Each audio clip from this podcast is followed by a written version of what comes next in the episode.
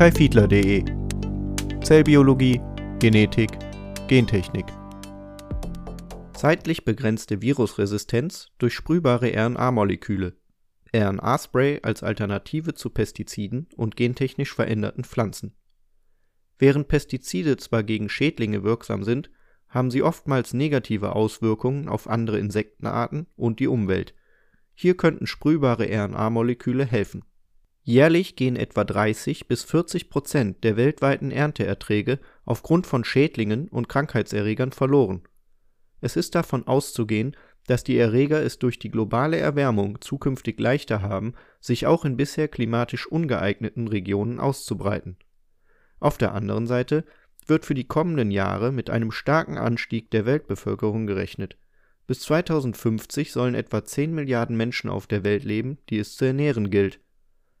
Bisherige Versuche, die Ernteerträge zu erhöhen, basieren auf der Züchtung schädlingsresistenter Pflanzen oder dem Einsatz von Pestiziden. Die Züchtung resistenter Pflanzensorten nimmt viel Zeit in Anspruch, die Resistenz tritt durch zufällige Mutationen im Erbgut auf und ist nicht steuerbar die Herstellung gentechnisch veränderter Pflanzen, die eigene Insektizide produzieren, ist in der Bevölkerung stark umstritten, der Anbau der Pflanzen in vielen Ländern nicht erlaubt. Ein zusätzliches Problem ist, dass Insekten zum Teil bereits resistent gegenüber diesen Pflanzen geworden sind Neue Genome-Editing-Verfahren wie CRISPR-Cas9 könnten hier Abhilfe schaffen, da kleinere Veränderungen in pflanzeneigenen Genen nicht als gentechnische Veränderung gewertet werden und die Ergebnisse der bisher vom Zufall abhängigen Züchtung beschleunigen.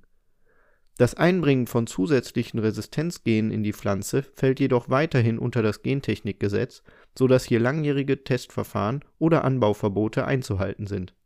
Während Pestizide zwar gegen Schädlinge wirksam sind haben sie oftmals negative Auswirkungen auf andere Insektenarten und die Umwelt. Besonders schwierig gestaltet sich der Pflanzenschutz gegenüber Viren, gegen die Pestizide unwirksam sind. Daraus ergibt sich eine Abhängigkeit von virenresistenten Züchtungen, sofern es diese bereits gibt. Die Alternative hierzu ist das Abtöten der virusverbreitenden Organismen wie beispielsweise Blattläusen. Hier könnte ein anderer Ansatz Abhilfe leisten. RNA-Interferenz (RNAi) ausgelöst durch sprühbare RNA-Moleküle. Exkurs: Wie wird aus einem Gen ein Protein und wie lässt sich dieser Vorgang verhindern? Um RNAi zu verstehen, muss man zunächst die Mechanismen der Genexpression und Proteinexpression verstehen. Gene sind Abschnitte der DNA, die die Informationen für ein Protein enthalten Proteine übernehmen in der Zelle zahlreiche Aufgaben wie Stabilitäts und Stützfunktionen, aber auch Signalweitergabe und Stoffwechselprozesse. Proteine können chemische Reaktionen beschleunigen und tragen auf diese Weise zum zellulären Stoffwechsel bei. Solche chemisch reaktiven Proteine nennt man Enzyme. Damit aus einem Gen ein Protein wird, wird zunächst die DNA-Sequenz des Gens im Zellkern abgelesen und in eine Boten-RNA (Messenger-RNA mRNA) übersetzt. Diesen Vorgang nennt man Transkription. Während die doppelsträngige DNA die Informationen für alle Gene der Zelle enthält und in Chromosomen organisiert ist, enthält die mRNA nur die Information für ein Gen. Sie ist dadurch wesentlich kürzer und ist des Weiteren einsträngig. Die mRNA ist in der Lage den Zellkern durch die Kernporen zu verlassen und wird dann im Zytosol von Ribosomen in eine mRNA-abhängige Aminosäuresequenz übersetzt. Dieser Vorgang wird als Translation bezeichnet. Mehrere Aminosäuren werden als Peptid bezeichnet, längere Sequenzen voneinander geketteten Aminosäuren als Protein. So wird aus einem Gen ein Protein, welches dann in der Zelle Aufgaben ausführt um die Ausübung der Proteinfunktion zu verhindern, können die Vorgänge der Transkription oder Translation, also die Bildung des Proteins, verhindert werden. Das fertige Protein kann außerdem blockiert und somit in seiner Funktion beeinträchtigt werden. Es gibt zwar Chemikalien, die die gesamte Transkription oder Translation einer damit behandelten Zelle blockieren, jedoch werden dann auch sämtliche andere Proteine der Zelle nicht ausgebildet, was auf lange Sicht zum Zelltod führt um gezielt ein einzelnes Protein zu blockieren, ist es möglich, die Sequenz des Gens zu verändern. Durch das Einbringen von Genmutationen kann dafür gesorgt werden, dass die gebildete mRNA instabil ist und von der Zelle noch vor der Translation abgebaut wird. Andere Mutationen können dafür sorgen, dass das gebildete Protein nicht die gesamte Anzahl an Aminosäuren enthält, so dass das Protein instabil ist und von der Zelle abgebaut wird. Das Einbringen von Genmutationen ist eine permanente Veränderung des Erbguts, die weitervererbt wird eine andere Möglichkeit besteht darin, die Menge an mRNA, die von den Ribosomen in Aminosäuren übersetzt wird, zu reduzieren. Das bedeutet, dass die Transkription des Gens zwar noch funktioniert, die Translation allerdings nicht mehr stattfindet. Zu dieser Möglichkeit gehört RNAi. Da das Erbgut nicht verändert wird, handelt es sich auch um keine vererbbare Blockade der Proteinbildung, sondern lediglich um eine zeitlich begrenzte Verhinderung die letzte Möglichkeit, ein Protein in seiner Funktion zu blockieren, besteht in der Zugabe von Hemmstoffen, also Molekülen, die an das Protein binden und es an der Ausführung einer chemischen Reaktion hindern bzw. es inaktivieren. Hemmstoffe wirken zeitlich begrenzt, die Stärke ihrer Wirkung ist abhängig von der verwendeten Dosis und Anwendungsdauer. Außerdem kann bei vielen Hemmstoffen nicht ausgeschlossen werden dass sie auch mit anderen Proteinen in Wechselwirkung treten und somit dem behandelten Organismus eventuell schaden. Wie funktioniert RNAi? RNAi ist die Bezeichnung für einen natürlichen Mechanismus in allen höheren Lebewesen bzw. in allen eukaryotischen Zellen, also Zellen, die einen Zellkern besitzen, der der gezielten Abschaltung von Genen dient der Mechanismus beginnt mit der Bildung kurzer doppelsträngiger RNA-Moleküle (dsRNA) mit einer Länge von etwa 20 Basenpaaren. Die kurze dsRNA geht aus der Spaltung mehrerer tausend Basenpaar langer dsRNA-Moleküle hervor, die entweder beim Vervielfältigungsprozess von Viren, die die Zellen befallen haben, entstehen (exogener Ursprung) oder durch das Ablesen palindromischer DNA-Sequenzen im Erbgut erzeugt werden, wenn die gebildete RNA sich zu einem Doppelstrang faltet (endogener Ursprung). Endogene und exogene dsRNA-Moleküle werden im Zytosol von dem Enzym Dicer in kurze dsRNA-Moleküle geschnitten. Die kurzen dsRNA-Moleküle binden an einen Enzymkomplex, der RISC (RNA-Induced Silencing Complex) genannt wird dieser Komplex besteht aus mehreren Enzymen, von denen ein Enzym die doppelsträngigen RNA-Moleküle entzweit, so dass in der Folge nur ein Strang der RNA-Moleküle im Enzymkomplex verbleibt, während der andere den Komplex verlässt und abgebaut wird. Anschließend ist der RISC-Komplex in der Lage, eine mRNA zu binden, deren Sequenz komplementär zu dem bereits gebundenen RNA-Strang ist das bedeutet, dass die RNA-Moleküle das Ziel für den RISC-Enzymkomplex bestimmen. Anschließend ist der RISC-Komplex in der Lage, die gebundene mRNA, also das Ziel, zu zerschneiden, was eine Translation dieser mRNA in ein Protein verhindert.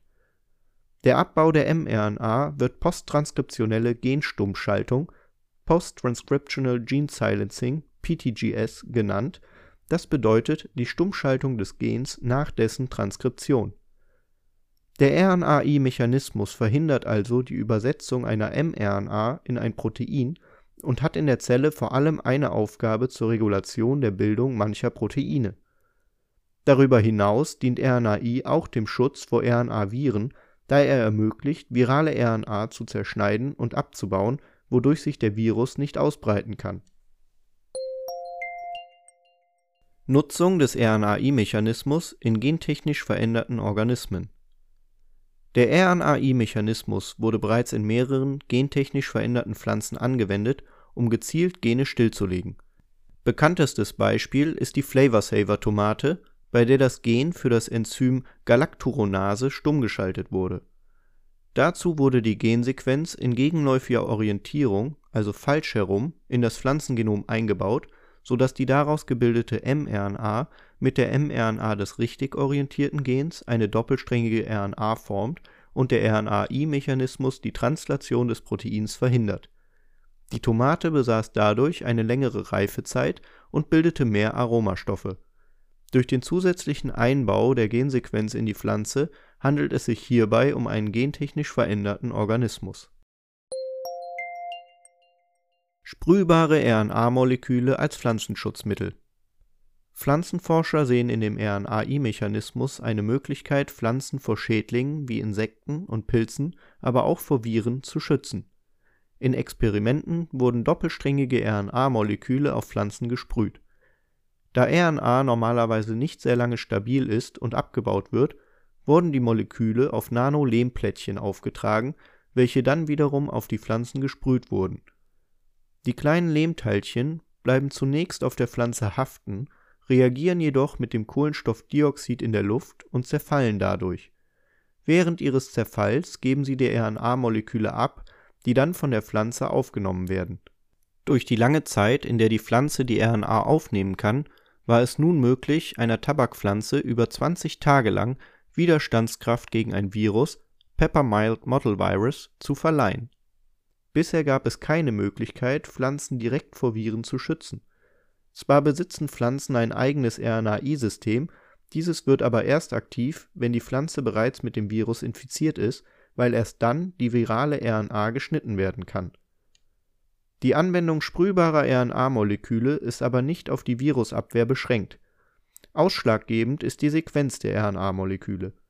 Ist die Sequenz komplementär zu viraler RNA, wird ein Schutz gegen das entsprechende Virus angeregt. Sind die RNA-Sequenzen komplementär zu mRNA wichtiger Gene von Insekten oder Pilzen, kann ein Schutz gegen diese hervorgerufen werden. Vorstellbar ist ebenfalls, dass die RNA-Sequenzen gegen pflanzeneigene Gene wirken. Interessant ist hierbei, dass eine einzige Anwendung des Sprays die Pflanze zwar schützt, die RNA-Moleküle anschließend aber abgebaut werden. Der vorübergehende Schutz ermöglicht eine zeitlich kontrollierte Anwendung. Es wäre möglich, das Spray während des Befalls mit Krankheitserregern oder während extremen Wetterverhältnissen anzuwenden. Eine Anwendung kurz vor der Ernte könnte die Trocknung der Pflanze beschleunigen und sie vor Schimmelbefall schützen. Ebenso ist die Beschleunigung der Reife denkbar. Da die versprühten RNA-Moleküle nicht in das Genom der Pflanze eingeschleust werden müssen, handelt es sich nicht um einen gentechnisch veränderten Organismus. Der vorübergehende Schutz wird nicht auf die nächste Generation vererbt. Neben dem schnellen Abbau der RNA ist ein weiterer Vorteil, dass RNA nicht durch menschliche Haut dringen kann und durch Nahrung aufgenommene RNA keinen Effekt auf die Gesundheit hat. Unklar ist zurzeit, wie spezifisch die versprühte RNA wirkt. Es kann passieren, dass RNA-Moleküle, die sich gegen Gene bestimmter Insektenarten richten, auch die Gene anderer Insektenarten stilllegen, wenn diese eine ähnliche Sequenz besitzen. Die Sicherheit gegenüber dieser sogenannten Off-Target-Effekte muss erst noch überprüft werden, kann aber durch die Veränderung der Sequenz der RNA-Moleküle erreicht werden. Die Möglichkeit, die RNA-Sequenz zu ändern, gestattet es auch, Schädlingen Herr zu werden, die gegenüber bereits versprühten RNA-Sequenzen resistent geworden sind. Das größte Problem bei der Anwendung sprühbarer RNA-Moleküle sind die Kosten. Zwar ist die Produktion der Nanopartikel aus Lehm sehr günstig, die Herstellung von RNA jedoch vergleichsweise teuer. Ein Gramm der RNA-Moleküle zum Besprühen eines Feldes hätten vor zehn Jahren noch etwa 100.000 Dollar gekostet. Das Start-up-Unternehmen APSE strebt zurzeit einen Preis von 2 Dollar pro Gramm RNA an Zusammenfassend wäre der Einsatz von RNA-Molekülen zum Pflanzenschutz für die Umwelt und auch für den Menschen verträglicher. Als Virenschutz ist diese Methode momentan nahezu die einzige Option. Das war zeitlich begrenzte Virusresistenz durch sprühbare RNA-Moleküle. RNA-Spray als Alternative zu Pestiziden und gentechnisch veränderten Pflanzen. Veröffentlicht am 11.06.2018 den kompletten Artikel inklusive Quellenangaben sowie weitere Artikel gibt es auf www.kaifiedler.de